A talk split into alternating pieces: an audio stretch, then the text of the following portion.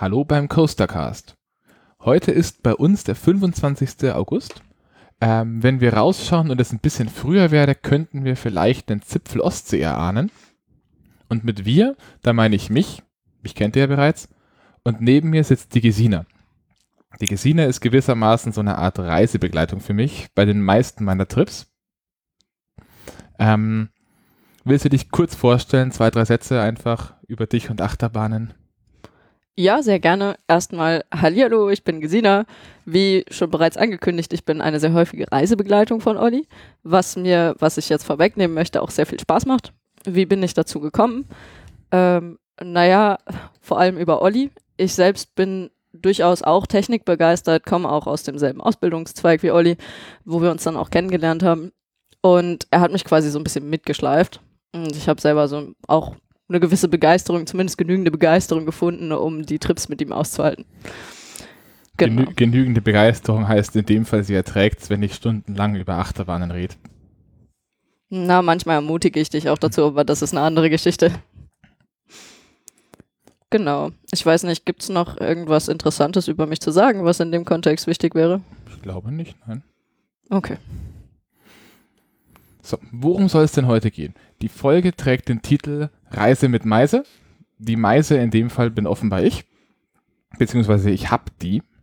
Mm, ich möchte euch ein bisschen erzählen, wie bei uns beiden unsere Achterbahntrips so ein bisschen ausschauen, wie wir die planen, welche Zeitpläne wir ansetzen und worauf wir so ein bisschen achten. Und am Ende darf Gesina euch noch ein bisschen erzählen, wie es ist, wenn man mit jemandem wie mir auf Reise geht. Ob das vielleicht Vorteile hat, ob es ein paar Nachteile hat, wie schnell man genervt ist und wo man vielleicht wirklich einen Vorteil rausziehen kann. Zu den Trips vielleicht erstmal, wir haben aktuell gewissermaßen zwei Prämissen bei den Touren. Die erste davon ist, keiner von uns beiden hat ein Auto.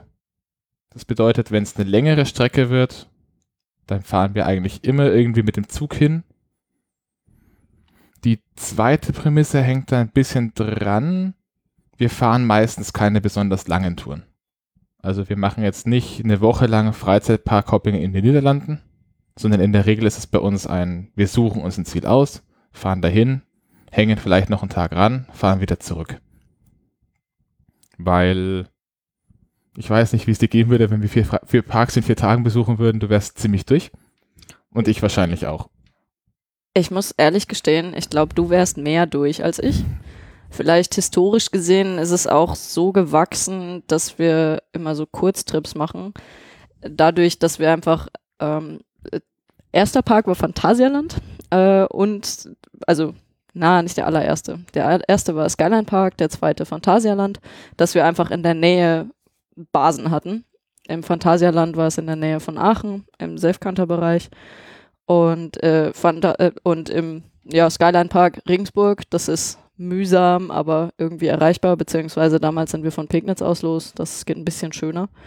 Das heißt, die Kurztrips waren dadurch gegeben, dass wir eben bereits gewisse Basen hatten und von da aus dann einen Parkbesuch organisiert haben. Damit ist es, glaube ich, losgegangen. Du hast gerade schon den Skyline Park ein bisschen angesprochen. Ähm, erste Kategorie von Ausflügen, die im Normalfall so anstehen, das sind eigentlich Tagesausflüge. Das ist ziemlich eingeschränkt bei uns, weil der Süden von Deutschland da ein bisschen rar gesät ist, wenn man mal vom Südwesten absieht. Im, im Wesentlichen gibt es sinnvolle Tagesausflugsziele nur bei uns Schloss Thurn, Geiselwind, das ist Legoland eventuell den Bayernpark, das fällt im Moment leider mangels Auto raus. Und eventuell den Skyline Park, aber das ist schon ziemlich weit. Kommt auf den Komfort drauf an, den man eben haben möchte. Also Skyline Park ist man eben, ich glaube, insgesamt sechs Stunden von Regensburg aus. Sechs oder Zug? sieben länger. Stunden. Sieben Stunden insgesamt am Tag im Zug. Das geht für einen guten Freizeitpark. Ähm, kurz Zeitplan. Meistens sieht es so aus, dass wir ziemlich früh mit dem Zug losfahren bei solchen Touren. Bedeutet im Fall von Schloss Touren, wo wir vor kurzem waren, da war es um halb acht, halb sieben? Halb sieben, halb sieben. Mm. Und im, äh, im Fall vom Legoland ist es 7 Uhr ungefähr. Da fährt man drei Stunden.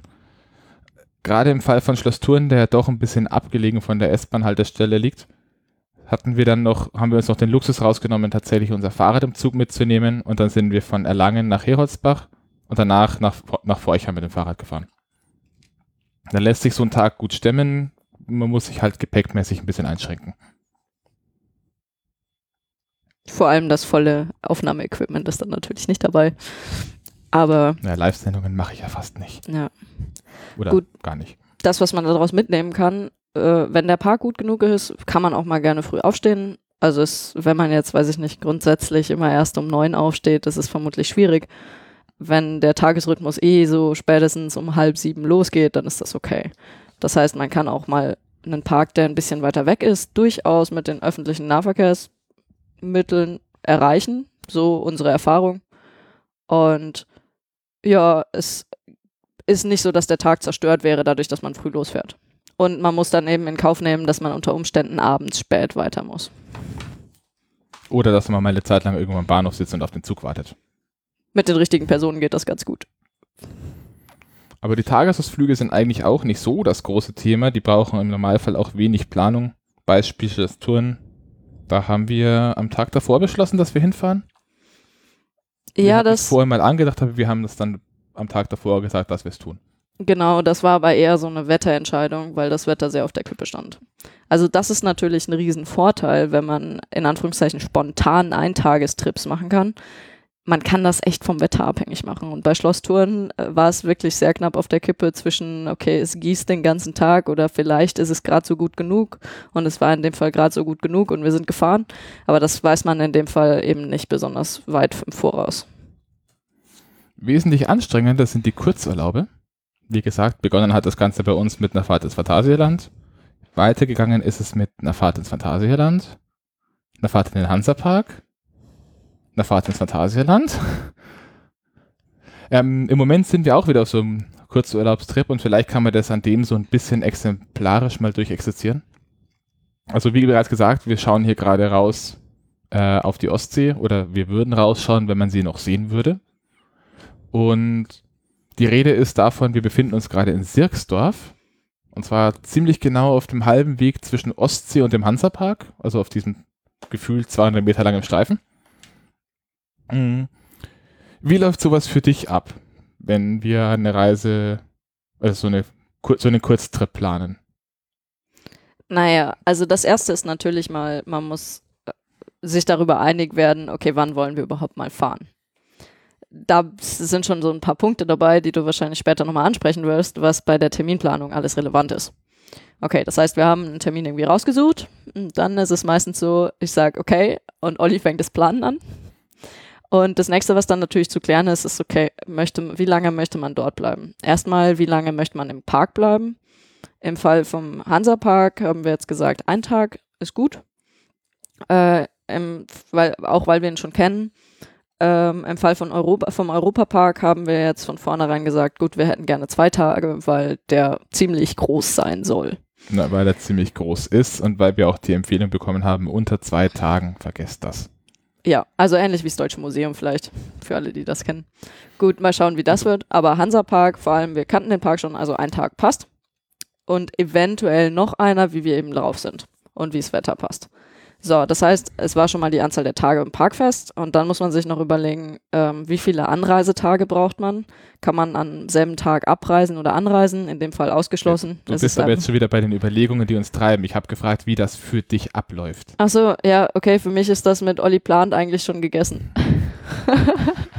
Tut mir Ja, leid. gut, das, das stimmt vielleicht nicht ganz. Also meistens ist es so, zumindest war es jetzt bei dem hier so. Ähm, wir hatten eine kurze Diskussion darüber, ob man nicht nochmal irgendwie im Laufe des Jahres irgendwo eine Kurzurlaub am Meer machen will. Und ich saß am nächsten Tag gelangweilt rum und habe mir gedacht, Seeurlaub, Meeresurlaub, Freizeitpark, Hansapark waren wir schon mal, war schön. Da kennen wir auch die Umgebung schon so ein bisschen. Und habe im Wesentlichen relativ on short notice gesehen eine Nachricht geschrieben mit, hey, an dem und dem Wochenende Hansapark und einen Tag mehr. Mm, Wir haben dann mit der Verkehrsplanung angefangen vor drei Monaten. Also solche, solche Trips buchen wir im Normalfall ziemlich früh im Voraus. Vor allem deswegen, weil dann die Bahn spottgünstig ist. Ich bin mir gar nicht sicher. Ich glaube, diesmal waren wir ein bisschen später dran. Diesmal war es ein Monat, aber es ging von den Preisen her immer noch. Was wirklich bloß ein Monat? Das können wir dann mal schauen und dann noch anhängen oder, oder Genau. weiter später noch sagen. Aber ich glaube, es war weiter als ein Monat. Auf jeden Fall, wenn ihr mit der Bahn fahrt, bucht früh. Das lohnt sich wirklich. Und vielleicht zu deiner ursprünglichen Frage, um sie nochmal kurz und knackig zu beantworten. Das Hauptding ist erstmal die Terminfindung. Und äh, um vielleicht ein bisschen später vorwegzugreifen, das Praktische ist, Olli macht dann meistens den Rest. Ja. Ähm, weiter geht's dann auf jeden Fall damit, dass man da irgendwie eine Unterkunft braucht. Wir haben da bis jetzt ganz gute Erfahrungen damit gemacht, wenn man tatsächlich auch mit genügend Vorlauf, ganz wichtig, tatsächlich bei Airbnb schaut. Sollte man inzwischen eigentlich kennen. Also ist eine Buchungsplattform, so wie man früher Telefonbücher gewälzt hat, um Hosts zu finden, die ein Gästezimmer oder eine Ferienwohnung haben, läuft das heute zumindest beim Erstkontakt oft über Airbnb. Das ist relativ einfach. Wir haben da bis jetzt noch nicht so wirklich daneben gegriffen. Also wir waren eigentlich immer zufrieden. Letztes Jahr, als wir hier waren, waren wir in einem kleinen Zimmer, das dieses Jahr nicht frei war. Da haben wir jetzt mal was anderes genommen. Jetzt sind wir in einem dieser höheren Betonklötze am Meer. In einem, ja, wie groß wird das jetzt sein? 20 Quadratmeter. Bisschen mehr vielleicht. In einem kleinen Ap- Apartment mit einem Schrankbett. Bei einer wirklich sehr, sehr netten Dame, die uns hier herzlich empfangen hat. Die uns alles bis ins Detail beschrieben hat. Und gefühlt Himmel und Hölle in Bewegung gesetzt hat für uns. Also sie hat uns dann auch zwei Tage früher gefragt, weil wir mit dem Zug anfahren, ob sie noch Dinge für uns einkaufen soll. Das fand ich ganz nett. Mm, Wenn ich da kurz was zufügen darf. Ja, die Kurzfassung von der Wohnung wäre, ähm, unsere Vermieterin hat sich sofort in Olli verliebt, schon allein von der Ausschreibung her, was uns sehr zugute gekommen ist. Aber grundsätzlich, abgesehen davon, dass Airbnb immer ganz gut ist, ähm, würde ich jetzt auch mal behaupten, liegt das daran, dass es einfach jemand von einigermaßen vor Ort, beziehungsweise jemand ist, der sich hier mit dem Ort auskennt. Und da haben wir insgesamt immer recht gute Erfahrungen gemacht. Das heißt, es lohnt sich auch mal mit Leuten vor Ort zu tun zu haben. Es ist immer ganz witzig, wenn man Menschen trifft, die tatsächlich neben einem Freizeitpark wohnen und sich mit denen mal unterhalten kann. Das hatte Olli, glaube ich, im Phantasialand auch mal. Ähm, und es lohnt sich auch so ein bisschen drumherum vom Freizeitpark mitzunehmen. Gut, Phantasialand wäre jetzt zum Beispiel, dass man sich halt mal Köln anguckt, wenn man sowieso schon da ist. Und äh, hier am Hansapark ist eben, naja, Ostsee. Also das ist eigentlich echt mega Urlaubslandschaft hier. Also das lohnt sich zu, zu planen, also sich wirklich zu überlegen, ob man nicht vorher und oder nachher noch in Anführungszeichen einen Tag Puffer zum im Urlaub runterkommen und zum Gegend kennenlernen mitnimmt. abgesehen davon, dass man häufig bei dem, beim Hin- oder Rückfahrtstag noch ziemlich viel Puffer hat. Also, als wir letztes Jahr hier waren, sind wir, haben wir den Zug von Lübeck aus relativ spät gebucht und sind dann ziemlich früh hier los in Sirksdorf, die 20 Minuten mit dem Zug nach Lübeck gefahren und haben uns halt auf dem Rückweg nach Lübeck mehrere Stunden lang angeschaut. Ähm, ich habe das Ticket gefunden. Gebucht haben wir das tatsächlich im April. Tja, Das war vor vier Monaten. vielleicht war es dann der Europapark, den wir vor einem Monat gebucht haben. ja, Also genau. da gerade bei der Bahn, es gibt da oft diese Sparpreise und Supersparpreise. Das sind Kontingentstickets, die sind gerade bei langen Strecken dann weg, sobald sie beim ersten Zug ausgebucht sind. Und das wird einfach schnell teuer, wenn die mal raus sind. Ansonsten, wenn man da rechtzeitig schaut, dann kommt man auch durchaus mal für 60 Euro durch Deutschland hin und zurück. Dafür muss man aber sehr früh sein. So, zurück zu den Notizen.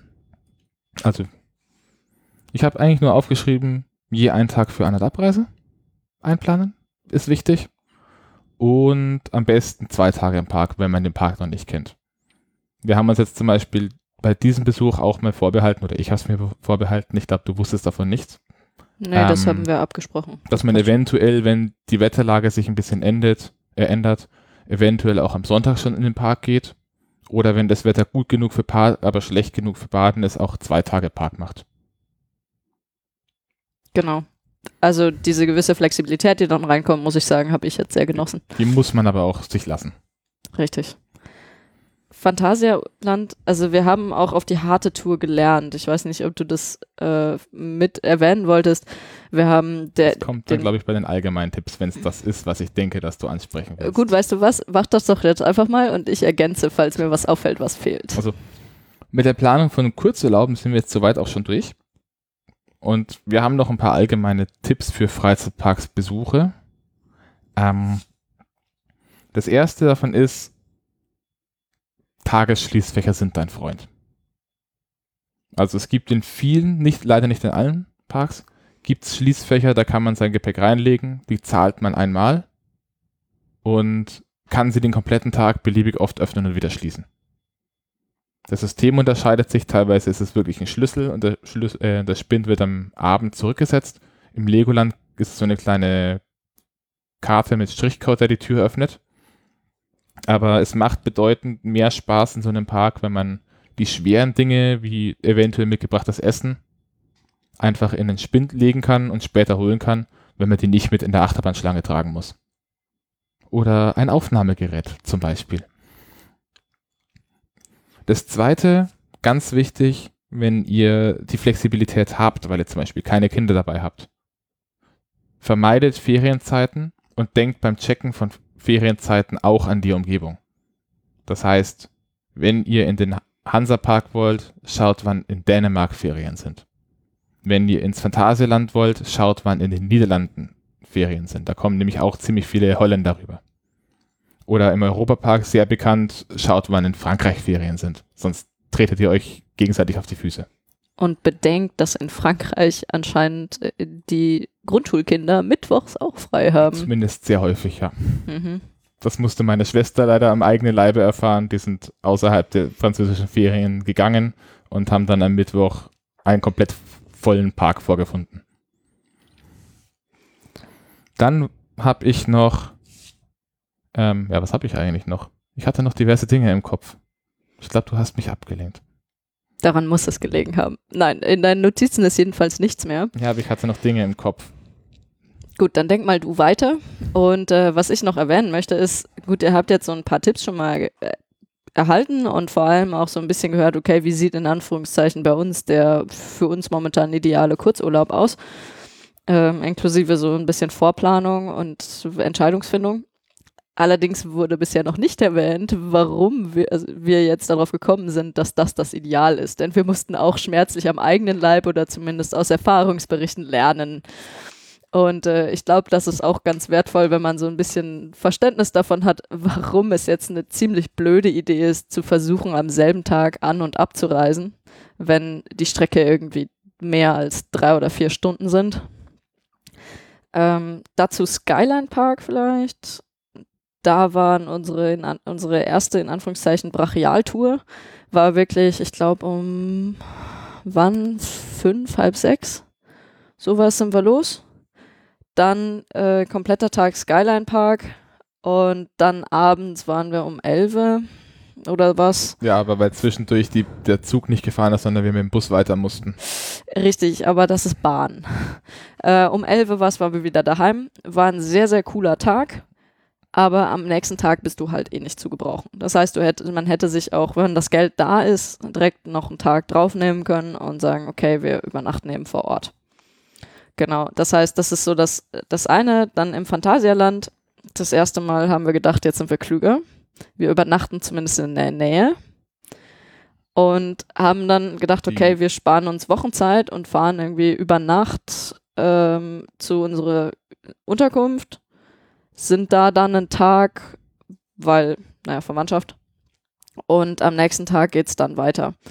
War dann das Übernachtfahren war dann ein bisschen abenteuerlich. Zumindest für mich, denn ich bin ungefähr einen kompletten Kopf größer als Gesina.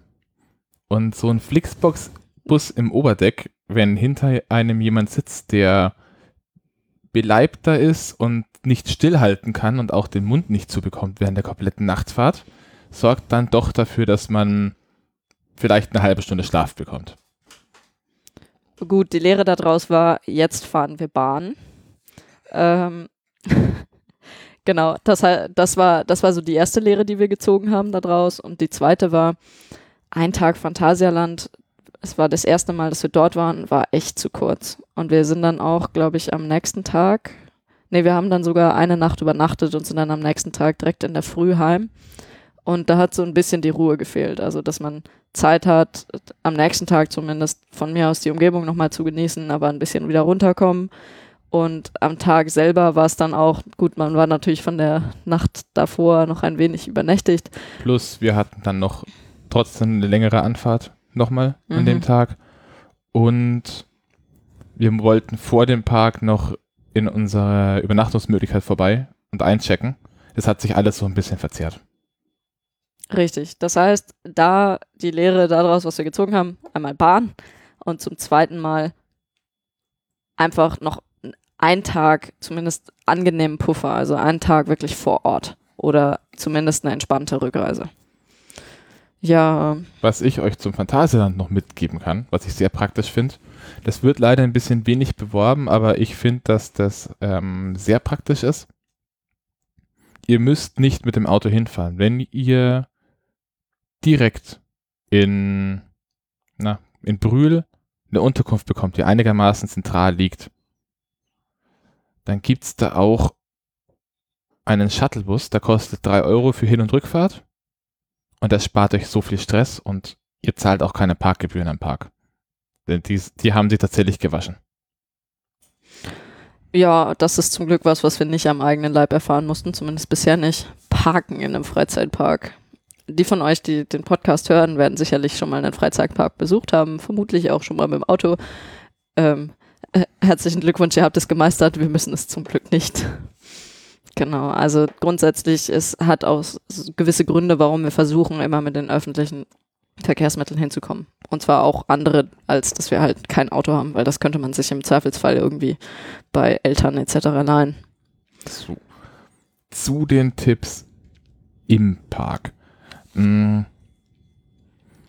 Da gibt's, da muss man jetzt vielleicht dazu sagen, das, was wir jetzt da haben, das sind zum Teil Dinge, die ich aus dem Internet zusammengesucht habe. Zum Teil sind es Erfahrungswerte, zum Teil sind es persönliche Empfehlungen oder auch Empfehlungen vom Park selbst. Aber beginnen wir mal damit, dass ja die meisten Parks die Tore öffnen, bevor die Attraktionen fahren. Also meistens etwa eine Stunde vorher. Da von uns die klare Empfehlung, nutzt die Zeit nicht, um euch einen Platz möglichst weit vorne in irgendeiner Schlange zu sichern. Es sei denn, es macht an dem Tag irgendeine Attraktion komplett neu auf, das ist eine andere Geschichte. Aber an einem normalen Park spart euch diese Zeit.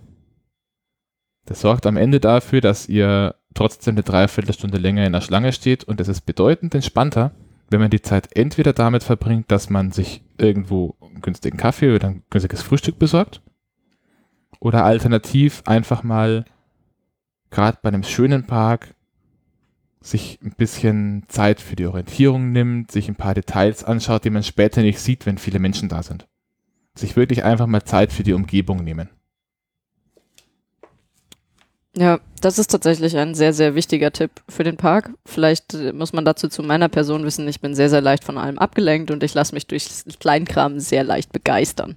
Das heißt, für mich sind so Parks mit viel Detailreichtum und viel schönem Theming äh, der absolute Hammer. Und Olli rennt mir da meistens schon ein bisschen zu schnell durch, weil der einfach schneller ist bei der Orientierung und also ein bisschen besseres Gefühl dafür hat, was er erwarten kann. Ich bin dann immer erstmal, ja, völlig weggetreten und kann eigentlich nur noch mich äh, umdrehen, um die ganze Zeit im Kreis drehen und alles angucken. Und äh, gerade für Leute, die so ein bisschen einen Tick haben wie ich, Empfehlung nutzt auch wirklich diese Dreiviertelstunde, um auch mal ein bisschen sich umzuschauen. Allerdings wäre meine Sache jetzt hier noch, nutzt das auch untertags. Es macht richtig fertig, wenn man von einer Attraktion zur nächsten eilt, weil die meisten Parks sind eben nicht nur Warteschlangen und Achterbahnfahrten sondern die sind noch viel mehr und davon kriegt man kaum was mit, wenn man sich nicht zwischendurch mal die Zeit nimmt und sich auch mal, was weiß ich, tatsächlich ein nobles Mittagessen gönnt oder einfach mal eine schöne Plätzchen gönnt, um Leute zu gucken und den Rest des Parks zu genießen. Genau. Nächster Tipp, ich habe es gerade schon gesagt, stellt euch nicht in die Pre-Queues, also in die Voranstellschlangen an, auch deswegen, weil gerade bei den großen Attraktionen, bei denen man das vielleicht machen würde, der Andrang in der Regel früh schon mal mit am höchsten ist. Man hat da meistens so ein paar Peaks drin und früh ist eigentlich immer extrem viel los, weil jeder, der diesen Park besucht, erstmal diese ein oder zwei großen Bahnen fahren möchte. Besser wird es meistens tatsächlich gegen Ende des Parks. Und oft hat man auch mal so ein Tief um die Mittagszeit, wenn alle irgendwie Hunger haben, sich ihren Burger holen oder sonst was. Oder Nobel Mittagessen. Oder Nobel Mittagessen.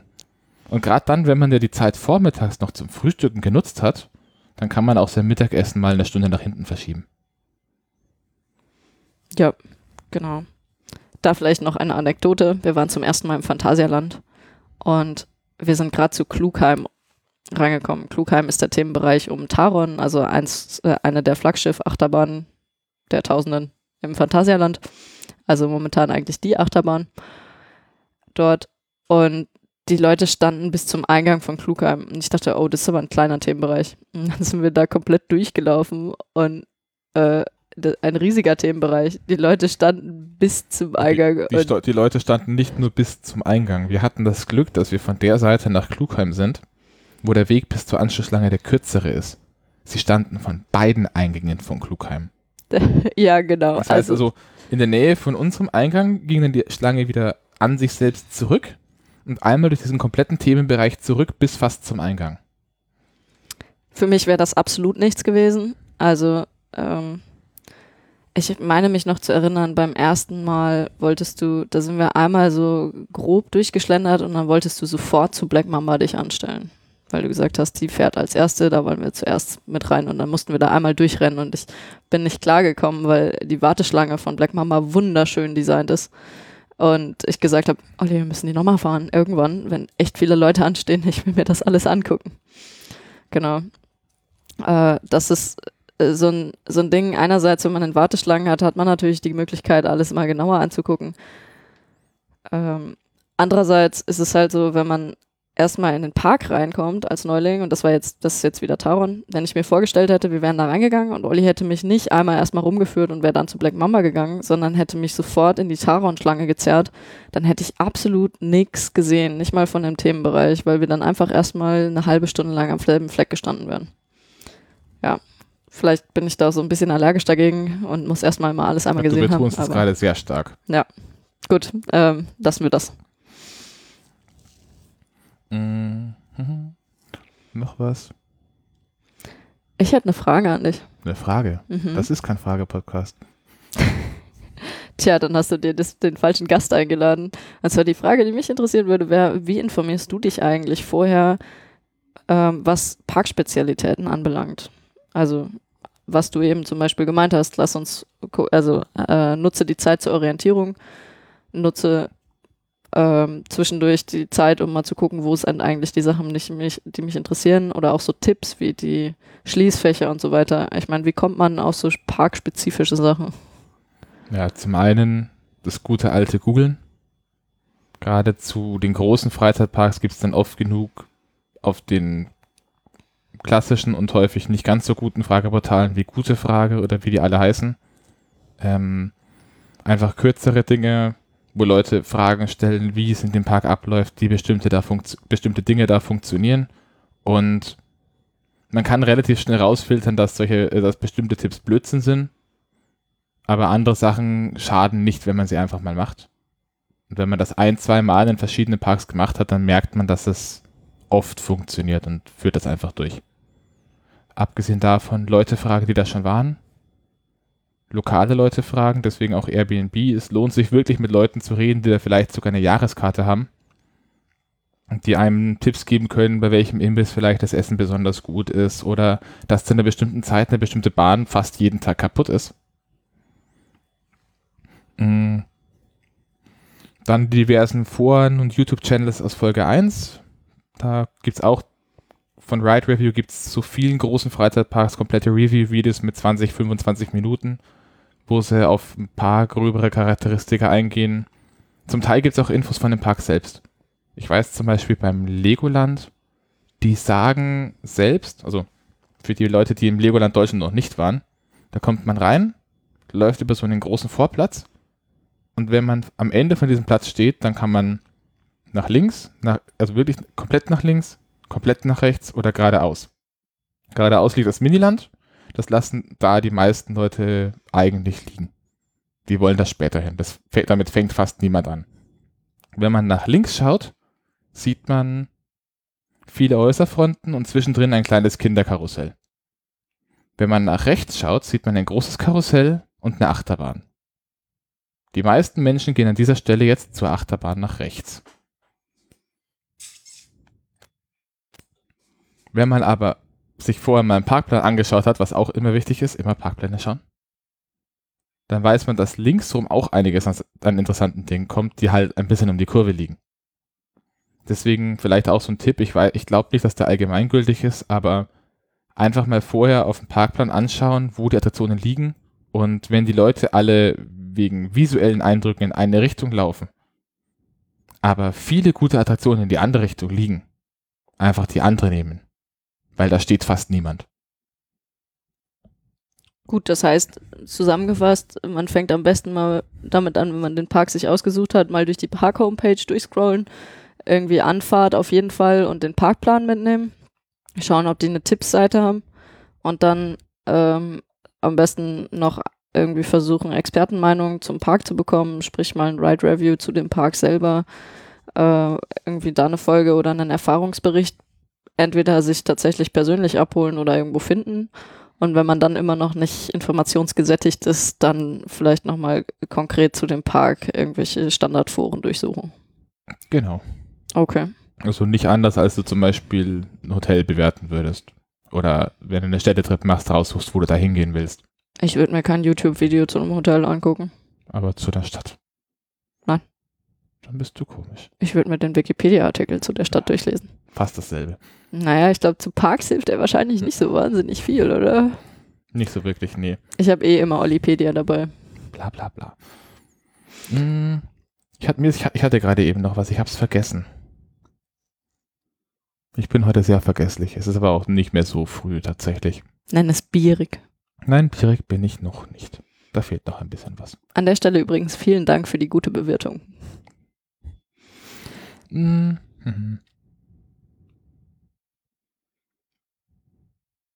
Es ist sehr still. Ach so, soll ich irgendwas sagen? Piep? Ja, ich, ich versuche gerade noch meinen, meinen Gedanken wieder zu fassen. Also erzähl mal Dinge. Ach so, ja, eben hat das ganz gut funktioniert. Naja, wir können auch erstmal, ähm, würde ich sagen, zu dem Teil übergehen, wo der nicht so 100% Enthusiast, der einfach immer freundlicherweise mitgenommen wird, da ein bisschen darüber berichtet, beziehungsweise einen Ratgeber dazu abgibt, wie man denn einen, einen Achterbahn-Enthusiasten am besten pflegt. Oder erträgt. Naja gut, ich meine, Kinder muss man auch ertragen. Ich weiß nicht, man meistens heißen die Ratgeber zu, wie, wie behandle ich meine Kinder, nicht wie ertrage ich meine Kinder. Genau. Nein, also äh, Olli stellt es mal ein bisschen sehr, sehr arg dar. So schlimm ist es tatsächlich gar nicht. Vor allem dann, wenn man äh, die Person kennt. Dazu muss man vielleicht so ein bisschen wissen, was genau Nerdtum eigentlich ist. Also in dem Fall kann man Olli durchaus als einen Achterbahn-Nerd bezeichnen. Und zwar Nerd in dem Sinne, ähm, dass er sich wahnsinnig in das Thema reinfuchst und ein Experte auf dem Thema ist, und zwar äh, ein selbst erarbeiteter. Expertenstatus habe ich da noch lange nicht. Schauen wir mal. Da frage ich mich schon, wie es das wird, wenn wir auf die, auf die FK, auf FKF-Event gehen und da die ganzen Hardcore-Nerds rumlaufen. Ich glaube, da stinke ich ganz schön ab.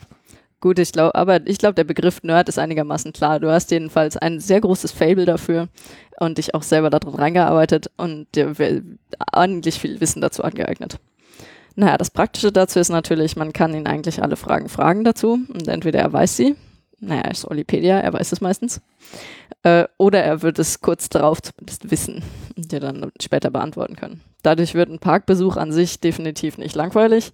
Also, äh, wenn ihr einen Achterbahn-Nerd mit dabei habt, dann nutzt die Gelegenheit und fragt viele coole Fragen, die euch gerade so in den Sinn kommen fragt sie wirklich, denn ihr werdet es sowieso erfahren. Im Fall von Olli, ja, bestimmt, genau.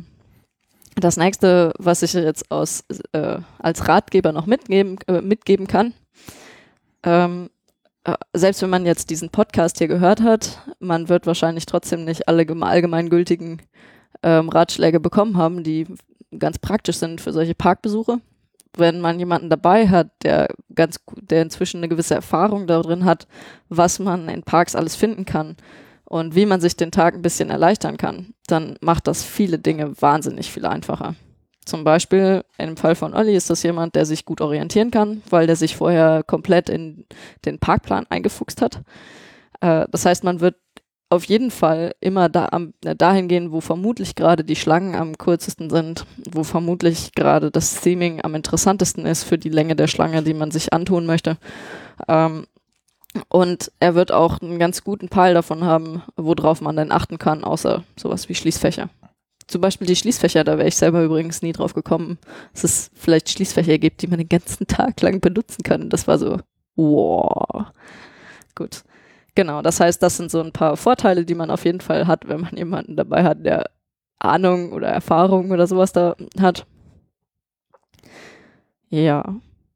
Noch ein Punkt, der echt praktisch ist, ist, wenn man jemanden dabei hat, der sich viel Mühe dabei gibt. Denn dann, äh, gut, das ist natürlich jetzt zu meiner Schande, muss ich gestehen, ich lehne mich dann öfter doch mal zurück, was die, was die Reiseplanung anbelangt, weil Olli so viel Herzblut da reinsteckt, dass ich das definitiv nicht besser hinbekommen kann. Ähm, aber dadurch hat man dann sehr schnell hervorragend geplante Kurzurlaube, ähm, die natürlich sehr, sehr parkzentrisch sind, äh, aber ansonsten wunderschön. Genau. Ein weiterer Tipp, wenn ihr jemanden dabei habt, der sehr, sehr äh, auf Achterbahnen fixiert ist, seht zu, dass ihr ein bisschen drauf achtet, was euch eigentlich an den Parks besonders liegt. Gut, ich habe jetzt schon, also ich bin selber auch recht technikaffin, bei weitem nicht so wie Olli, aber ich kann den Achterbahnen durch, durchaus was abgewinnen und ziemlich lange trotzdem draufschauen und so wie so ein kleines Kind so, wow, wie ein Auto drauf gucken und mir viele tolle Sachen dazu erzählen lassen. Aber das, was mich zum Beispiel auch wahnsinnig fasziniert, ist Theming. Ich, Hast, hattest du bereits gesagt. Genau. Mehrere Male. Hatte ich bereits gesagt.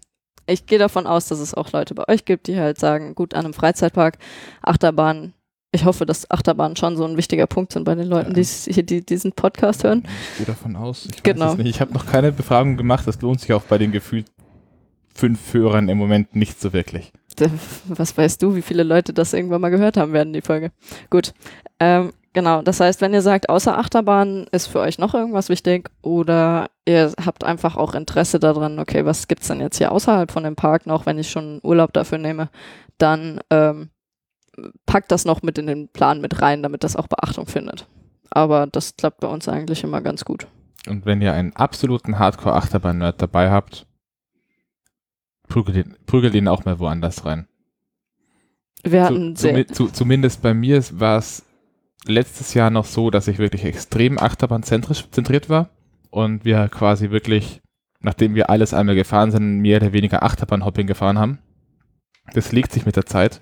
Ich weiß nicht warum, aber auch aus den Beschreibungen auf dem FKF, auf dem FKF-Forum, aus den Selbstvorstellungen kann ich ein bisschen so rauslegen, lesen, dass sehr schnell aus einem Interesse für Achterbahnen ein Interesse für Kirmesfahrgeschäfte wird.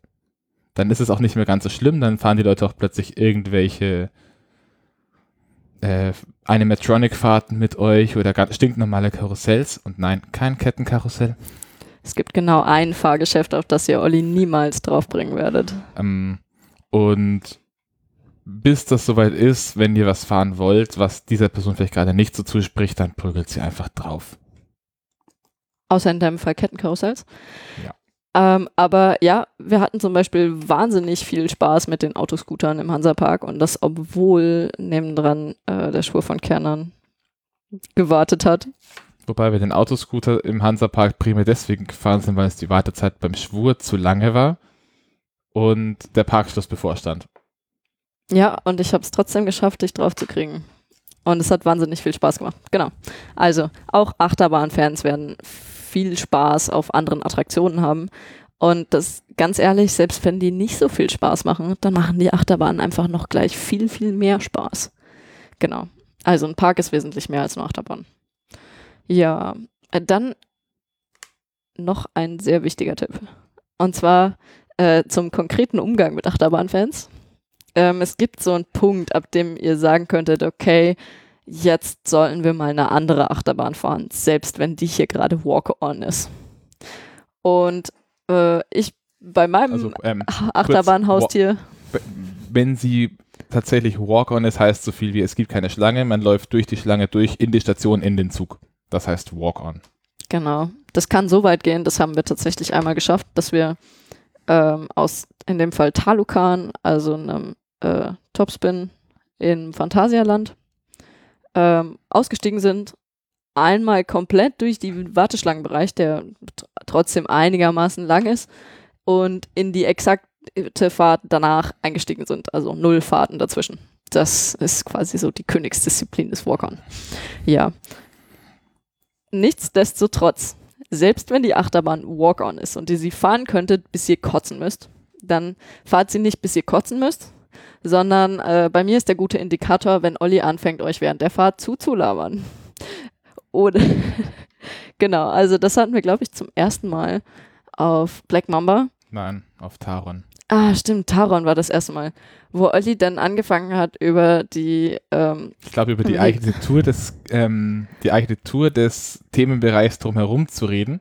Und ich glaube, über die Fahrt selber so ein bisschen rum zu philosophieren während der Fahrt und hat mich dabei angeguckt und so ein bisschen Gesten dabei gemacht. Und ich dann hinterher zu Olli, Olli, wir müssen echt jetzt was anderes fahren. Du brauchst Pause von Taron. genau. Ansonsten, äh, ja, das ist so ein gutes Zeichen dafür, dass auch ein Achterbahn-Fan jetzt vielleicht mal eine Abwechslung braucht, weil sonst wird die Achterbahn irgendwann zu was Standardmäßigem und nix, ist nichts Besonderes mehr.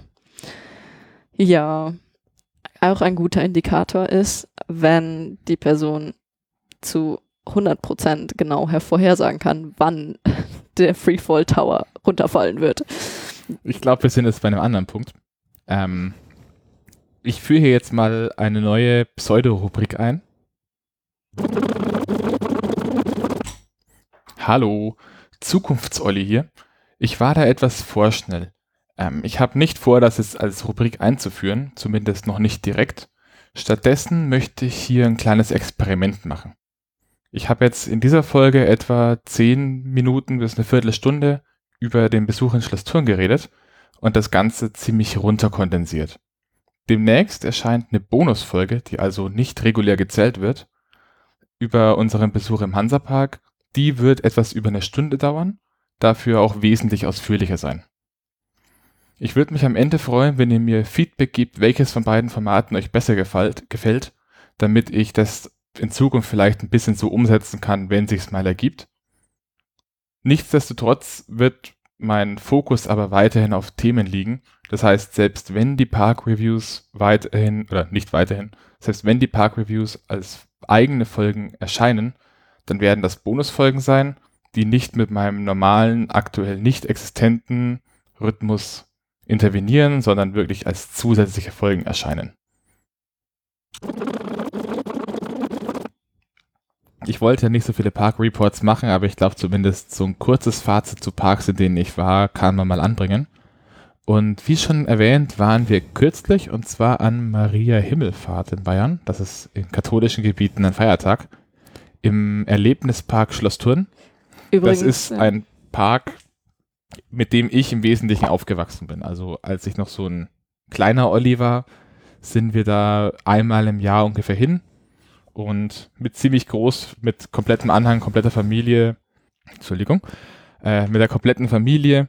Das war für mich als kleines Kind so absolut das Größte, weil recht viel größer wurde es bei mir damals eigentlich nicht. Und da sind wir jetzt dann eben spontan mal hingefahren. Und ich muss sagen, ich war echt positiv überrascht. Also ich habe ich hab die, Gefahr, äh, die Gefahr gesehen, dass wir da hinkommen und ich mir erstmal denke, oh Gott, ist das alles alt. Dass diese komplette Nostalgie, die ich in diesem Ort habe, so ein bisschen verpufft und komplett weg ist. Aber man hat, ich habe gehört, dass da wohl die letzten Jahre viel Geld wieder geflossen ist in den Park. Und der sah tatsächlich besser aus, als ich ihn in Erinnerung hatte. Da hat sich einiges Positives getan.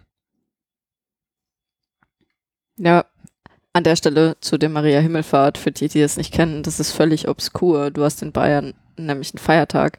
Da kannst du einen Bezirk weiterfahren und es ist plötzlich kein Feiertag mehr und die Leute müssen arbeiten. Ich war, ich wusste das an dem, in dem Punkt nicht, weil ich, weiß ich nicht, nicht so informiert bin, was Feiertage anbelangt. Ich habe mich immer nur gefreut. Und naja, dann hatten wir halt plötzlich freie Bahn dort, weil die Leute dort keinen Feiertag hatten. Doch. Heroldsbach, Heroldsbach hatte einen Feiertag. Forchheim hatte auch einen Feiertag. Erlangen hatte keinen. Ah, stimmt. Aber, Siehst so, du noch aber, aber solche Feiertage führen halt oft dazu, dass gerade die Bevölkerung in der Umgebung von Städten, in denen kein Feiertag ist, sich eben nicht in den Freizeitpark begibt, vor allem dann nicht, wenn Regen vorausgesagt ist, sondern dann eher in die offenen Städte pilgert, um da einkaufen zu gehen. Ja. Vielleicht. Mm, zum- aber zum Park wieder zurück. Genau. Bitte.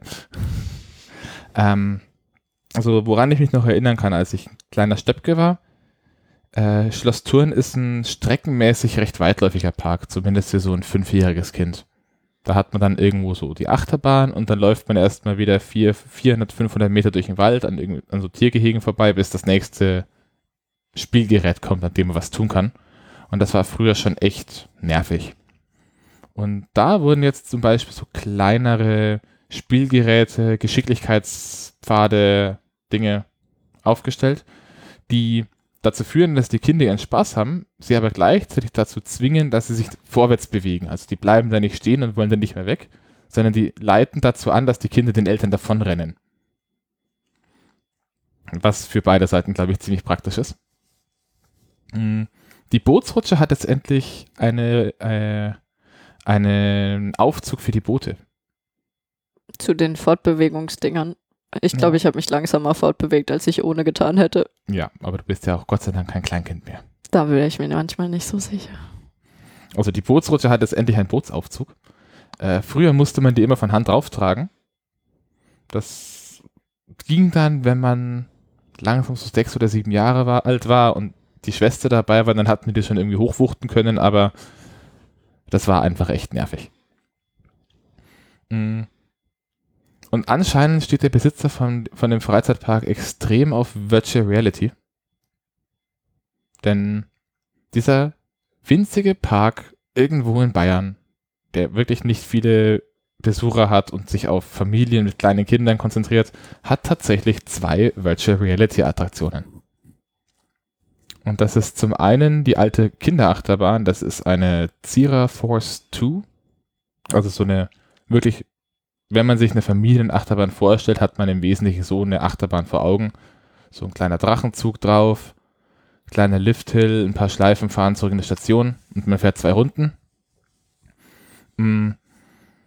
Da, da haben sie tatsächlich als zweite Achterbahn, äh, dritte Achterbahn in Deutschland und die zweite, der zweite Park mit Ausnahme des Europaparks, die das Zeug herstellen, Virtual Reality nachgerüstet und inzwischen auch zwei Filme, die man selber wählen kann. Und die zweite Attraktion hat es dieses Jahr aufgemacht, die ist ein World's First, also eine totale Weltpremiere, das gab es vorher noch nirgendwo. Und dieses Ding ist bombastisch. Das ist ein Autoscooter mit Virtual Reality. Mm. Das interessiert mich jetzt vermutlich auch eher aus dem technischen Punkt raus, weil ich das einfach komplett faszinierend finde. Also man hat dann die Autoscooter, die haben dann vorne drauf kleine, lauter kleine so silberne Bälle, an denen das System erkennt, wo sich gerade welches Auto befindet. Dann hat man eine VR-Brille auf, wo man obendrauf auch so Bälle hat, ähm, an denen das System erkennt, wo der Fahrer ist und wo er gerade hinschaut. Und aus diesen ganzen Daten berechnet das System dann die virtuelle Autoscooterfläche und man sieht quasi nicht nur irgendwie sich selbst, sondern man sieht tatsächlich jeden anderen, der mitfährt. Man sieht sämtliche Hindernisse, man sieht, wo die anderen gerade hinschauen. Also man kann sogar erkennen, ob jemand, der auf einen zufährt, gerade einen selbst sieht oder ob der gerade wo komplett anders hinschaut. Und das Ganze so ein bisschen vermischt mit Gamification, also man sammelt Dinge ein und muss dann später gegen den großen Roboter kämpfen. Ähm, funktioniert echt gut. Das Einzige, was ich mir noch gewünscht hätte an der Stelle, wäre vielleicht ein bisschen mehr Stabilität beim Game-Server. Wie dann mehr Leute da waren, mussten die den diverse Male neu starten, damit er wirklich alle Personen und Fahrzeuge erkennt. Ich weiß nicht, ob du es bemerkt hast, dass immer wieder mal kurz die Welt weg war und dann saß man in einem anderen Auto. Tja, bei mir hat das Auto, also da ein, zwei Mal ist es vorgekommen, dass äh, er meine Position nicht ganz erkannt das hat ist und was ich anderes, gesprungen davon bin. Ja. rede ich gerade nicht. Genau, aber das ist richtig. Und das andere, was mich leider ein bisschen genervt hat, ist, man hat so einen Punktezähler. Ähm, aber es fehlt mir eine Endauswertung. Und das finde ich so ein ganz, ganz, also gerade bei diesem Autoscooter hier beim, ähm, wie heißt der, Space Race im Hansapark, das ist auch so ein mit Spiel gebauter Autoscooter. Ähm, da finde ich es auch ganz nett, dass man am Ende eine Auswertung hat, dass einem eine Stimme sagt, wer da jetzt die meisten Punkte gemacht hat, dass man sich anschauen kann, wie man sich geschlagen hat, wie schnell man war. Und ich habe einmal am Ende in der Brille gesehen, dass sowas irgendwie zwar implementiert ist, aber das kam einfach nie. Und man geht dann hinten zu einer Tür raus und steht draußen. Da hängt dann kein Bildschirm, der die Ergebnisse anzeigt, gar nichts. Das fände ich schon schön, wenn es sowas irgendwie noch gäbe. Du willst nur besser sein als ich. Nein, aber ich. Es bringt doch nichts, wenn ich ein Spiel habe, wo ich kompetitiv um Punkte spiele und ich kann am Ende nicht mal irgendwie einschätzen, ob ich gut war. Das ist halt das Ding. Ich glaube, sie wollen explizit dieses Kompetitive ein bisschen rausnehmen. Also es geht hauptsächlich darum, dass du einfach viele sammelst. Und Ja, das ist aber dann- okay. Man muss ja keinen kompletten Highscore aufbauen und eine Liste mit wer ist wie gut, aber wenn es am Ende einfach heißt, du hast so viele Punkte, der Durchschnitt in diesem Spiel war das, der Durchschnitt heute war das. Dann sieht man zumindest grob, wo man steht. Das stimmt. Wobei, ich muss sagen, äh, das ist jetzt vielleicht so ein bisschen äh, aus der Elternperspektive gedacht. Da sind, also ich habe keine Kinder, aber äh, so ein bisschen vermutet, da sind halt auch wirklich richtig kleine Stöpkes mitgefahren. Und die können mit sowas nichts anfangen. Die sind dann nur demotiviert. Die richtig kleinen Steppkes hatten keine Brillen. Die dürfen nicht mit Brille fahren, wenn keine Eltern daneben sitzen. Ja, das stimmt, aber die sind auch welche mit Brille gefahren. Lustiger waren tatsächlich die, also ich muss sagen, das System so war okay, weil äh, man hatte auch Leute dabei, die sind noch nie vorher Autoscooter gefahren. Die sind erstmal mit Vollkracher rückwärts in die Bande und haben eine Minute gebraucht, um wieder wegzukommen. Und sie waren trotzdem motiviert, haben es dann irgendwie geschafft und waren dann, hatten dann einen Heidenspaß bei der Sache. Die Umstehenden übrigens auch. Also ich empfehle sehr, bei sowas zuzugucken. Und äh, ich glaube, wenn, wenn du wirklich kompetitiv Leute hast, die dann, äh, also wirklich, wo du siehst, dass du gerade ablust, das wäre nicht so schön. Deswegen, das, da scheiden sich unsere Geister. Das, das, deswegen ja erst Aber- eine Endauswertung. Genau, ich glaube, es, es wäre okay, es wäre okay, aber ich finde es gerade so, wie es ist, eigentlich ganz, so- äh, ganz, auch ganz passend. Mal schauen, wie du dich morgen dann schlagen wirst in den Autoscootern. Beim letzten Mal habe ich gewonnen. Zweimal. Mhm. Mit, Ja. mit hohem Vorsprung. Bla bla bla. Weißt du, wie oft ich in meinem Leben schon Autoscooter gefahren bin? Nicht so viel seltener als ich. Naja, Ja. also wie dem auch sei. Ähm, Ähm, äh, bist, du, bist du durch mit Schlosstouren oder Ja. wolltest du? Okay, sehr gut. Dann, fahr, dann fahre fort.